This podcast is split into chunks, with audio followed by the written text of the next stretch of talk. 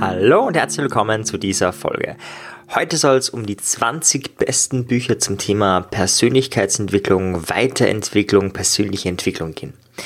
Heute sind mal die ersten 10 Bücher dran und ich habe mich bemüht, eine möglichst breite Auswahl zu treffen. Breite Auswahl heißt Bücher aus dem Bereich vom NLP, vom neurolinguistischen Programmieren, Bücher von der Psychoanalyse, Bücher aus dem Themenbereich Rhetorik. Rhetorik ist auch ein kleiner Teilbereich von Persönlichkeitsentwicklung, weil vor anderen Menschen sprechen, vor anderen Menschen sich behaupten, ist einfach auch ein Thema und wie du das gut machen kannst, wie du das richtig machen kannst, da wird es auch was dazu geben.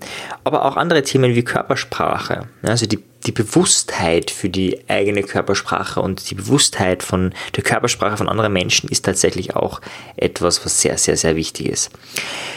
Ja, starten wir gleich los mit dem ersten Buchtipp. Das ist der Buchtipp, den du wahrscheinlich schon sehr, sehr, sehr oft gehört hast, weil ich in jedem Interview, also immer, wenn ich interviewt werde von anderen Podcastern, dann oder fast immer erwähne ich dieses Buch, weil es einfach das erste oder eins der ersten Bücher ist, was ich zu dem Themenbereich gelesen habe. Und zwar geht es um das Buch Ein neues Leben in sieben Tagen von Paul McKenna. Paul McKenna kann wahnsinnig inspirierend schreiben und ich habe schon mehrmals empfohlen, deswegen werde ich mir nur ganz kurz aufhalten bei diesem Buch. Kurzum, es ist ein sieben-Tages-Programm, wie du dich selbst beeinflussen kannst. Also wenn es ein, ein Buch gäbe, was diesen Podcast ein bisschen zugrunde liegt, dann wäre das am ehesten dieses Buch. Also ist natürlich nicht so, in dem Podcast kommt viel, viel mehr vor, aber es sind sieben Strategien, wie du gesünder wirst, wie du finanziell frei wirst, wie du dir Ziele setzen kannst, wie du dich selbst beeinflussen kannst, wie du mehr zum Macher deines Lebens wirst.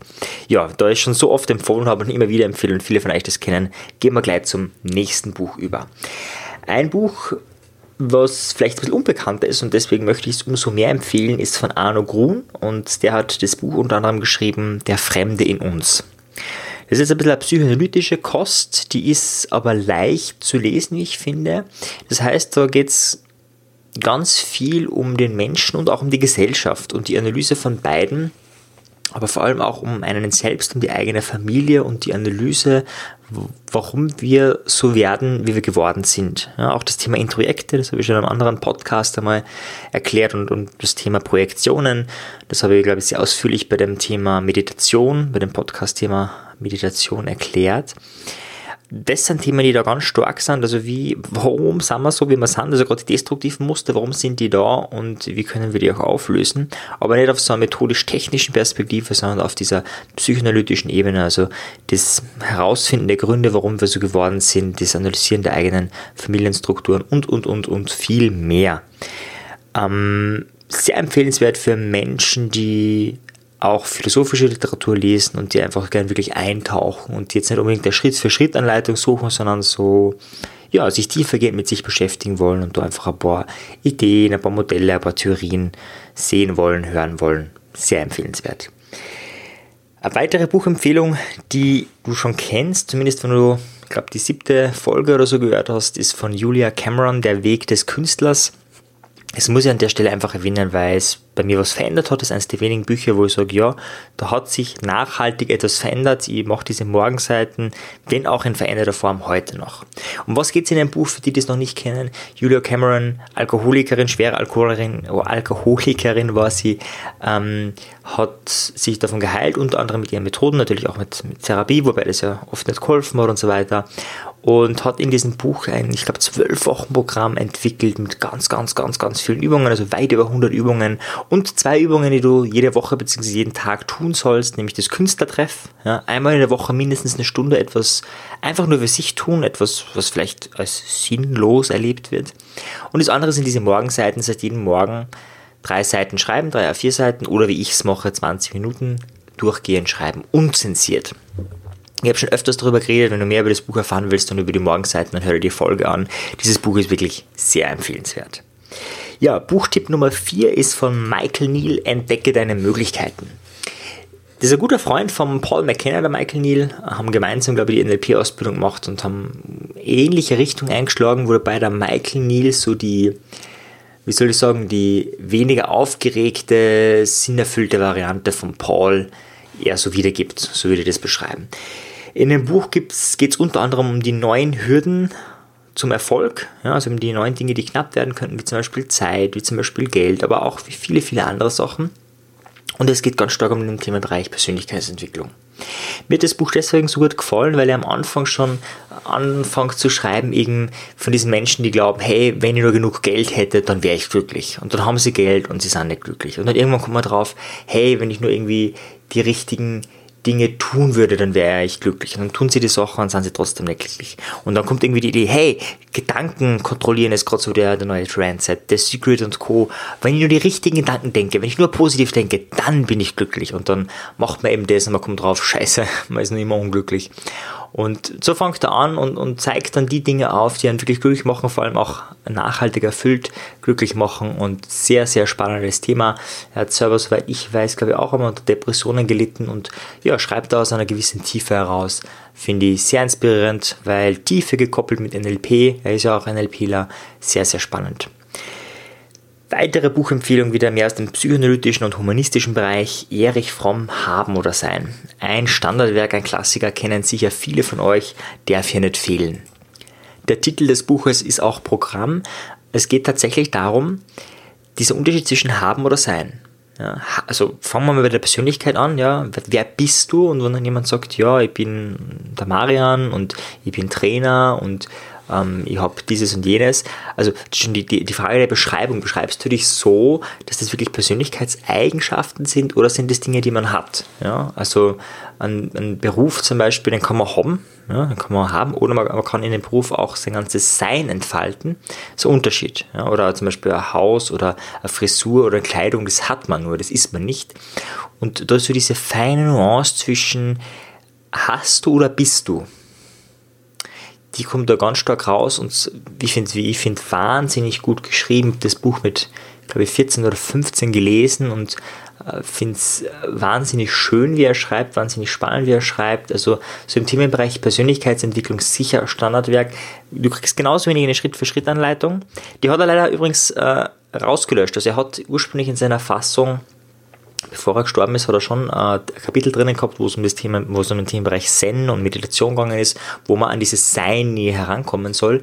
Das hat er dann aber äh, rausgelassen, ist dann aber spät, später wieder veröffentlicht worden vom, vom Rainer Funk, der das Buch vom Haben zum Sein dann äh, geschrieben hat und da ist es dann wieder drinnen. Aber als inspirierende Anleitung super empfehlenswert. Weiterer Buchtipp, sehr empfehlenswert ist das Buch Tipping Point von Malcolm Gladwell. Den werden vielleicht einige kennen, ist ja auch ein Bestseller-Autor wie die meisten äh, von denen, die ich da gerade zitiere. Tipping Point hat im ersten Moment vielleicht nicht unbedingt was mit Persönlichkeitsentwicklung zu tun, es sei denn, du willst der Welt etwas weitergeben und wenn du der Welt etwas weitergeben möchtest und es möglichst effektiv tun möchtest, dann empfehle ich dir Tipping Point. In Tipping Point geht es um den Punkt in einer Gesellschaft, bei einer Epidemie oder wo auch immer in einem Unternehmen, wo auf einmal alles anders ist. Also der Punkt, wo sich auf einmal was zum Positiven oder zum Negativen verändert. Er beschreibt dort die drei Mechanismen, also die drei Gründe, warum sie etwas auf einmal zack verändert. Ja, zum Beispiel auf einmal Kriminalitätsrate sinkt exorbitant runter. Da bringt er ein sehr inspirierendes Beispiel, wie ich finde, äh, von einer Polizeichefin in äh, ich glaube es ist New York, Kalifornien, bin mal irgendwo in Amerika, wo die Kriminalitätsrate extrem hoch ist und wo sie mit einem ziemlich coolen Programm diese Kriminellen aus ihrer ja, kriminellen Rolle rausbringt, indem sie im Endeffekt eine Mischung macht aus Polizeiarbeit und Sozialarbeit. Ja, also im Endeffekt macht sie ganz viel Sozialarbeit, das heißt, die bietet diesen Menschen auch was an. Im Endeffekt, also das gewinnbringendste Element war, wie sie zu Thanksgiving Truthähne verteilt haben an die Kriminellen. Ja. Nur um so einen Teaser zu machen, das war dann so der Tipping Point, wo sie endlich mit denen gut in Kontakt gekommen ist, wo Tränen geflossen sind und wo sie die Kriminalitätsrate dann Jahr für Jahr halbiert hat und extrem gesunken ist. Ja, wer mehr wissen will, einfach mal reinhören in das Buch oder reinlesen in das Buch Tipping Point. Ein weiteres wichtiges Buch ist für mich das Buch Familiengeheimnisse von John Bradshaw. John Bradshaw ist Theologe und Familientherapeut und hat mit dem Buch ein sehr tiefgründiges Buch geschrieben, also was wirklich so zum Nachdenken anregen kann, gerade über die eigene Familie. Gleichzeitig hat er einige Studienergebnisse, die er da zitiert Und er hat ganz, ganz, ganz viele Übungen, wie du deine eigene Familiengeschichte aufarbeiten kannst, wie du vielleicht auch auf eigene Familiengeheimnisse draufkommst. Warum heißt das Buch Familiengeheimnisse? Ganz einfach Familiengeheimnisse deswegen, weil er davon ausgeht, dass die Familiengeheimnisse, also wenn es in einer Familie Geheimnisse gibt, wobei da unterscheidet er verschiedene Geheimnisse, Geheimnisse, die du nicht weißt, Geheimnisse, die nur ein Teilsystem weiß, zum Beispiel nur die Eltern, und Familiengeheimnisse, wo die ganze Familie Bescheid weiß, aber sonst darf das niemand wissen. Und vollkommen egal, was das Familiengeheimnis ist, also dass der Vater eigentlich homosexuell ist oder dass ähm, ein Kind äh, geboren wurde, aber bei der Geburt gestorben ist, egal welches Geheimnis das ist, also wenn es ein Geheimnis ist, und das ist eine Hypothese und gibt es auch äh, Studienergebnisse dazu, die das äh, begründen, wenn dem so ist, dann wirkt es viel stärker auf uns als Menschen, also auf die Kinder und Enkel und so weiter, also im ganzen Familiensystem wirkt es extrem stark eben weil es ein Geheimnis ist. Und es wirkt, obwohl du es nicht weißt, sozusagen, zumindest nicht intellektuell weißt. Und deswegen, ähm, unter anderem soll es auch darum gehen, falls es solche Geheimnisse in einer Familie gibt, dem auf die Schliche zu kommen, dem auf die Spur zu kommen, um es dadurch aufzulösen. Er bringt da ganz makabre Beispiele wie die Tochter, die irgendwie ständig Probleme mit Männern hat. Irgendwie kommt einer nach anderen, geht einer nach anderen. Sie versteht es nicht, wie das sein kann, dass sie immer an die, an die falschen Männer gerät. Ja, und so in der Reflexion, ähm, was macht ihr Vater und so, ja, der ist irgendwie Unternehmer und, und kommt zum Nebenbei, kommt raus, ja, der ähm, tut sich auch ehrenamtlich irgendwie bei Prostituierten, irgendwie macht er da was mit, ist irgendwie unklar, was er da macht. Und der Therapeut hört auf, weil das doch ein bisschen strange ist und, und äh, ja, fragt danach und irgendwie ist, ja, kommt aber nichts raus. Und der Therapeut bittet dann die Klientin einmal die Eltern mitzunehmen, was sie dann auch macht und dann kommen die das nächste Mal auch und es wird offengelegt, es ist irgendwie, wird irgendwie klar, dass der Vater eigentlich Zuhälter ist. Und das hat die Tochter bis zu ihrem, was nicht, 25. Lebensjahr nicht gewusst und ist eben deswegen dann, in, also nicht deswegen, aber ist in Therapie gegangen, weil sie ständig mit Männern Probleme hat. Und das Spannende ist, dass sie dort ja dann sehr viel transformiert hat mit diesem neuen Wissen. Ja, also auf einmal hat sie dann wieder eine, später dann natürlich eine Beziehung eingehen können und wirklich eine, eine, vollständige oder eine heile oder halbwegs heile Beziehung eingehen können. Also sehr spannend, das Thema Familiengeheimnisse. Lohnt sich reinzuschauen. Ja, für die, die Biografien mögen, die bisher vom Schreibstil, jetzt nur vom Schreibstil, ja, nicht unbedingt vom Inhalt oder vom Autor, aber rein vom Schreibstil her, eine der besten Biografien, wie ich finde, ist Der lange Weg zur Freiheit von Nelson Mandela. Das ist geschrieben wie ein Krimi, also ich, ich lese keine Krimis, aber von dem her passt es eigentlich gar nicht, aber das ist so wie ein Roman und dann ist es auch noch eine wahre Begebenheit. Äh, ich weiß nicht, wer ihm da geholfen hat, ob er ein, ein Genie ist äh, im Schreiben. Also wenn er das selber geschrieben hätte, dann hat er seine Berufung verfehlt, meines Erachtens. Das ist ein wahnsinnig tolles Buch. Ich habe übrigens auf YouTube einmal eine längere Rezession zu vielen Büchern, die ich jetzt beschreibe. Auch zum Nelson Mandela kommt bald auf YouTube eine längere Beschreibung raus.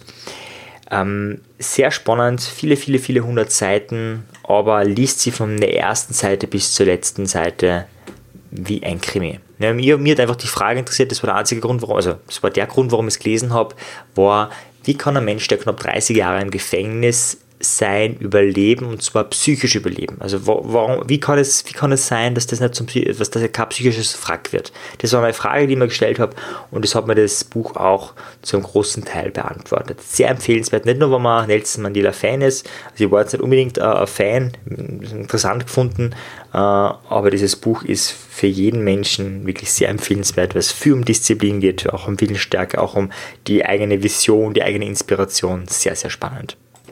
Ja, ganz ein anderes Buch, was glaube ich die meisten meiner Podcast-Gäste nicht kennen, das muss darf auch nicht fehlen. Einzelunterricht bei Milton H. Erickson. Also Milton H. Erickson auf Deutsch ausgesprochen.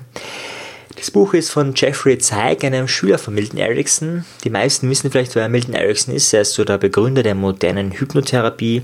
1901 bis 1980 hat er gelebt und ist eines Erachtens das Kommunikationsgenie schlechthin. Also habe noch niemanden kennengelernt, von niemandem Geschichten gelesen, wo man wirklich sagt, wow, okay, wenn es exzellente Kommunikation gibt, dann ist es Milton Erickson.